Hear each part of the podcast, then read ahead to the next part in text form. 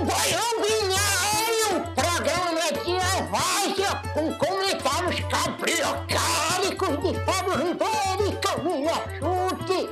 Um programa para quem merece o respeito tecnológico. Escuta aí, troço, pra ver se tu aprende alguma coisa.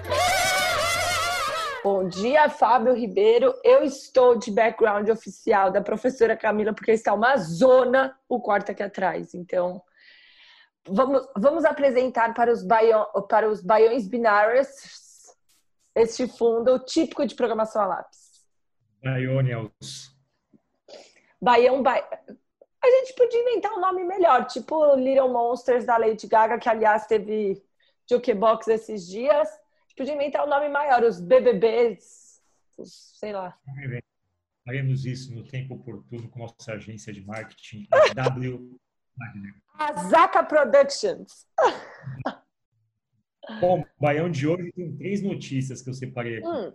É, a primeira delas é uma aula Nossa. de storytelling, é uma aula de apresentação de informações e de investigação também. É uma aula de pesquisa sobre o que aconteceu no porto de Beirute, uma reportagem muito, muito interessante do New York Times, toda ilustrada. Bonita.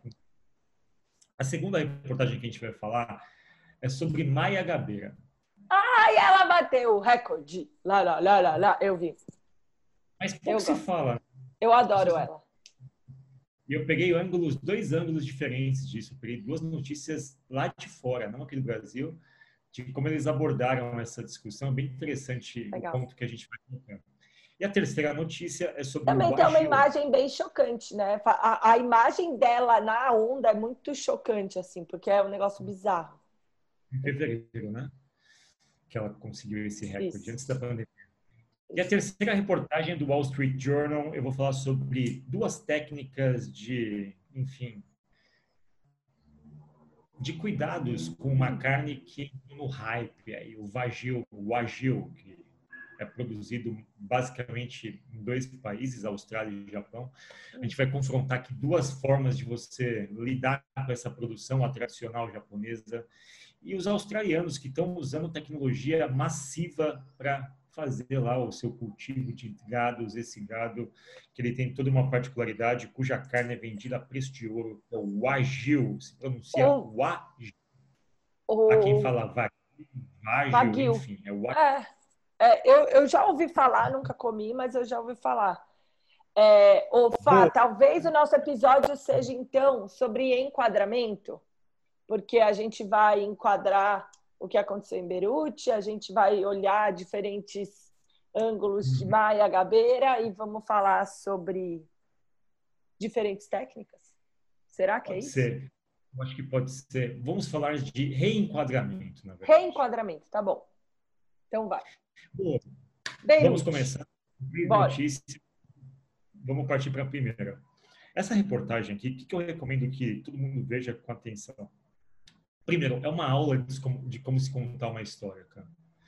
E ela é uma aula de cuidados, assim, cuidados gráficos, cuidados narrativos, e permite todo mundo, se você não sabe exatamente o que aconteceu no Porto de Beirute, eu não, não tinha nem ouvido falar disso, é, a é. notícia, isso aconteceu há praticamente um mês, fica muito evidente a história e toda a, a, história também ela pode ser vista de um outro ponto de vista de como os pequenos desleixos cotidianos em algum momento podem levar a uma catástrofe, ou seja, da mesma forma que a gente falou do Kaizen em algum momento como os pequenos incrementos diários, a gente também tem os pequenos desleixos diários, que é um Kaizen ao contrário, onde a gente deixa de fazer é um coisas pouco, um pouco, um pouco.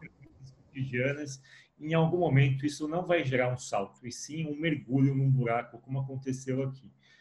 15 toneladas de fogos de artifício, jarros de querosene e ácido, milhares de toneladas de nitrato de amônio. Nossa. Um sistema de corrupção e suborno permitiu que a bomba perfeita permanecesse por anos. Ou seja, um Kaizen ao contrário. Mas aí, cara, você vai deslizando aqui, olha que maravilha de reportagem.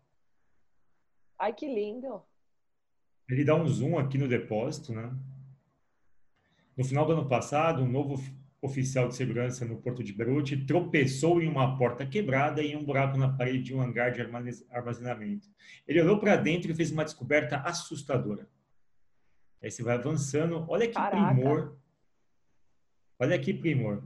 Milhares de toneladas de nitrato de amônio, um composto usado em explosivos, estavam derramando de sacos rasgados. Legal, aí você avança, no mesmo hangar havia jarros de óleo, querosene e ácido clorídrico, 5 milhas de fusível em carretéis de madeira e 15 toneladas de fogo de artifício. Ou seja, o almoxarifado aqui do pessoal era bem assim.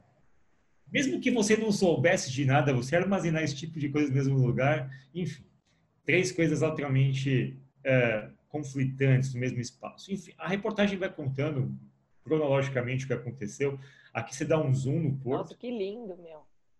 Aproximadamente 100 mil pessoas vivem num raio aqui de uma milha, né? menos de um quilômetro, na verdade. Aqui está exatamente a posição do hangar no porto de Beirute. Conforme você vai avançando, cara, e aí tem outras ilustrações, olha que primor isso daqui de análise. Os perigos que o sistema representava foram revelados numa noite no início do mês passado, quando fuligem cinzenta e fumaça começaram a surgir de um incêndio do hangar. E eles pegam os vídeos, os vídeos que Nossa, alguém... teve um incêndio antes de explodir, Fá? Começou com os fogos de artifício, né? E aqui ah. fica bem evidente isso. Ó. À medida que começa, começa aqui alguns flashes, tá vendo que a imagem dá um pouco... Isso aqui são típicos de fogos de artifício. Ou seja, art... Começou com os fogos de artifício, que foi na verdade a ignição da explosão. Especialistas disseram que os flashes se parecem com metal em chamas em alta temperatura encontrado em pirotecnia. Olha que interessante agora. Especialistas disseram que o nitrato de amônio sozinho teria sido difícil de acender. Mas os fogos de artifício, o que, o que, é, o que é maluco isso, é ter fogos de artifício no mesmo lugar. Eu não consigo conceber Exato. isso. Mas eles poderiam servir como detonadores, transformando efetivamente o nitrato de amônio em uma bomba enorme. E aí começa a sequência, só que foi muito rápido, né? o vídeo está desacelerado. Uma explosão inicial, envia uma máscara fumegante de nitrato, tal, tal, tal, e aí começa, cara, a explosão. A combustão do nitrato com fogos de artifício. E aí tem a grande explosão aqui que é, de fiato estopim da coisa toda. Mas eles têm alguns detalhes mais interessantes ainda. Nossa. Olha como essa reportagem é bem feita. Isso, é, isso é um primor, né? É de um montagem de, de, de, site, de tudo. Estou apaixonado pelo diagrama aqui. Aí tem a nuvem branca. E olha isso, cara. Eles fazem um zoom. Olha que legal. Eles fazem um zoom numa imagem lateral. Tá vendo aqui? Aqui é o porto. Eles vão dar um zoom aqui, vão perceber como a explosão cria um efeito na água, que é uma onda súbita e repentina, que, que é o que de alguma forma vai jogar água para as ruas. Aqui, tá vendo aqui embaixo? Uhum. Que vai jogar para as ruas e vai carregar os detritos, enfim. Teve uma puta explosão também que atingiu o mar. A sorte foi que estava muito próximo do mar também. E aí começa a explosão em cadeia, tal, dos prédios. E a, a questão fica chocante quando você vê exatamente Nossa. as imagens aqui de baixo. Tem um cachorro aí?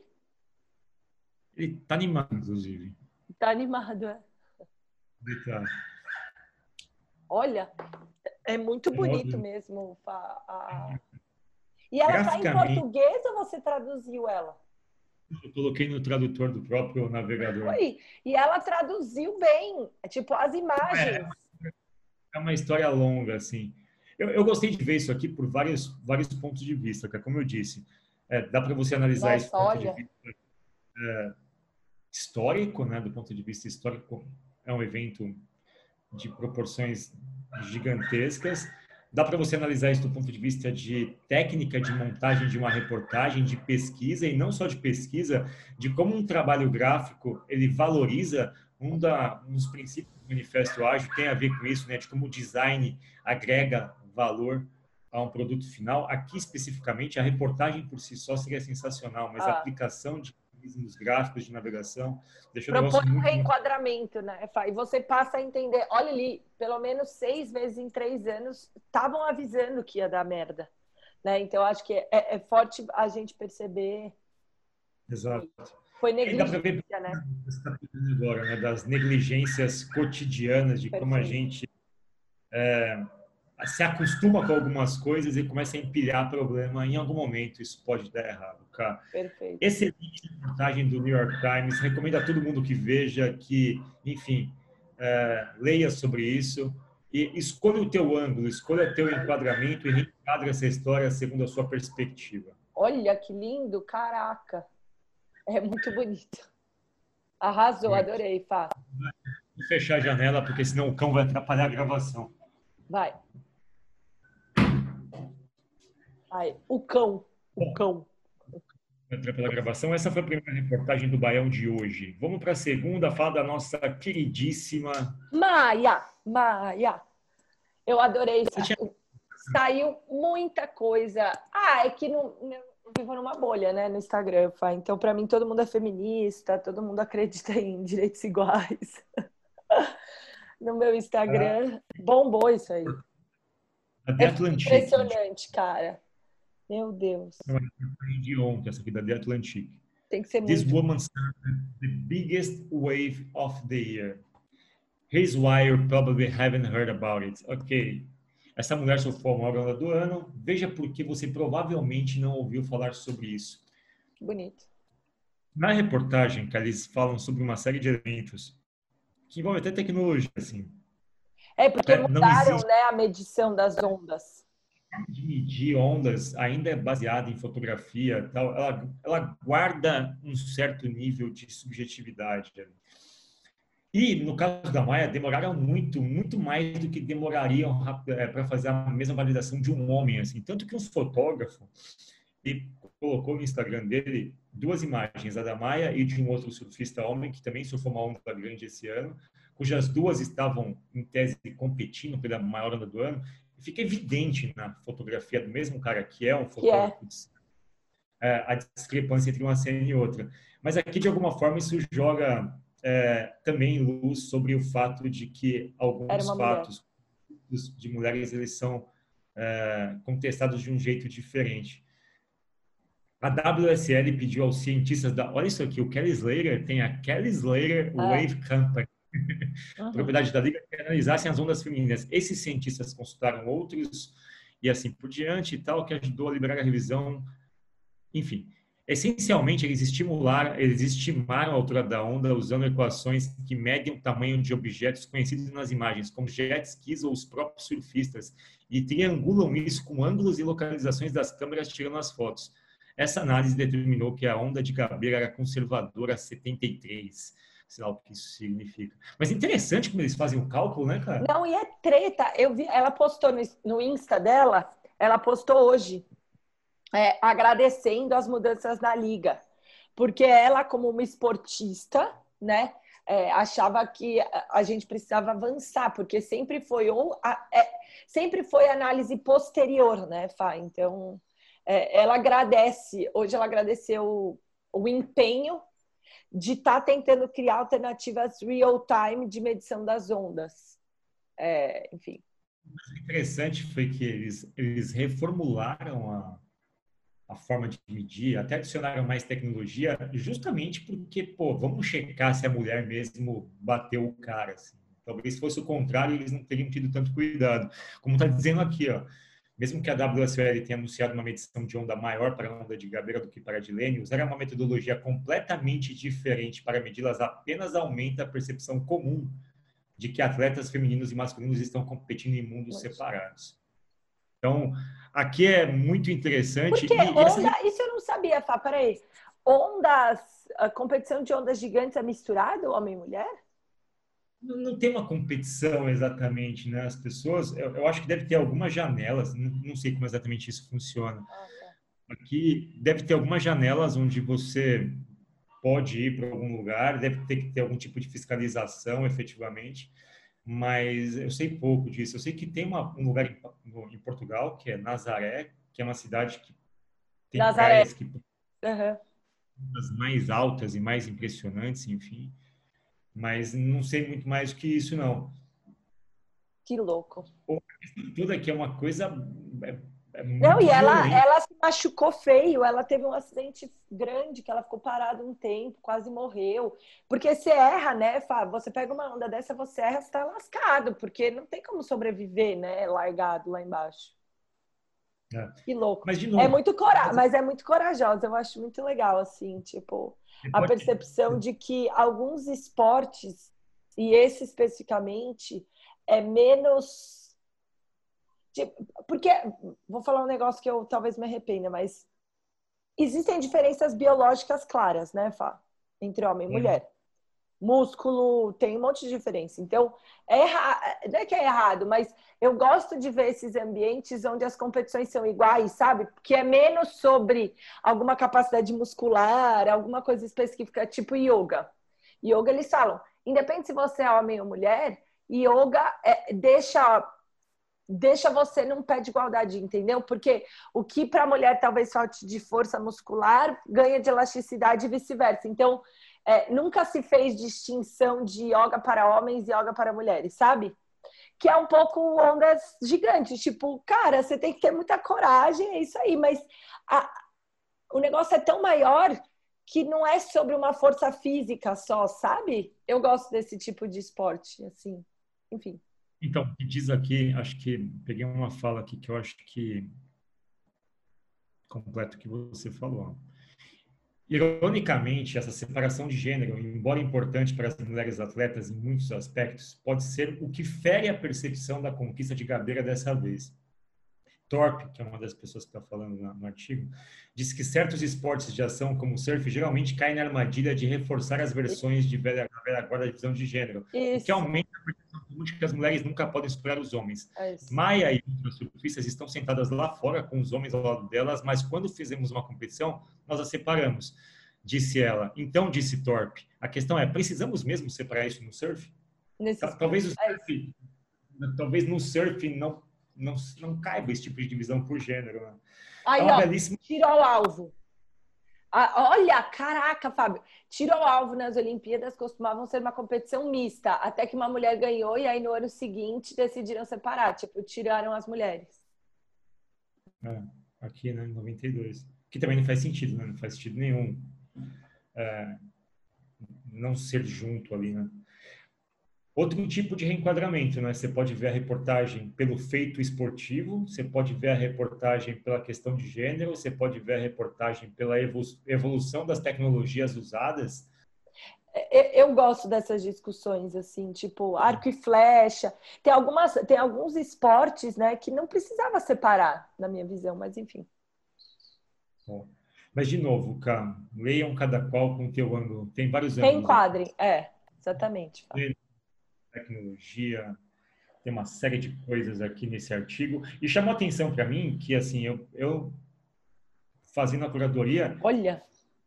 Eu, eu não percebi... É, pelo menos eu não tinha sido impactado na minha rede, no meu círculo de das coisas que eu sigo, eu não tinha sido impactado pela Maia Gabeira com coisas do Brasil. Eu achei estranho, falei, caramba, de Atlantique está falando, e aí eu vi de novo aqui, isso aqui é o artigo do El País da Espanha, que é também da Maia Gabeira, tá vendo aqui? Surfar uma ola de mais de 22 minutos.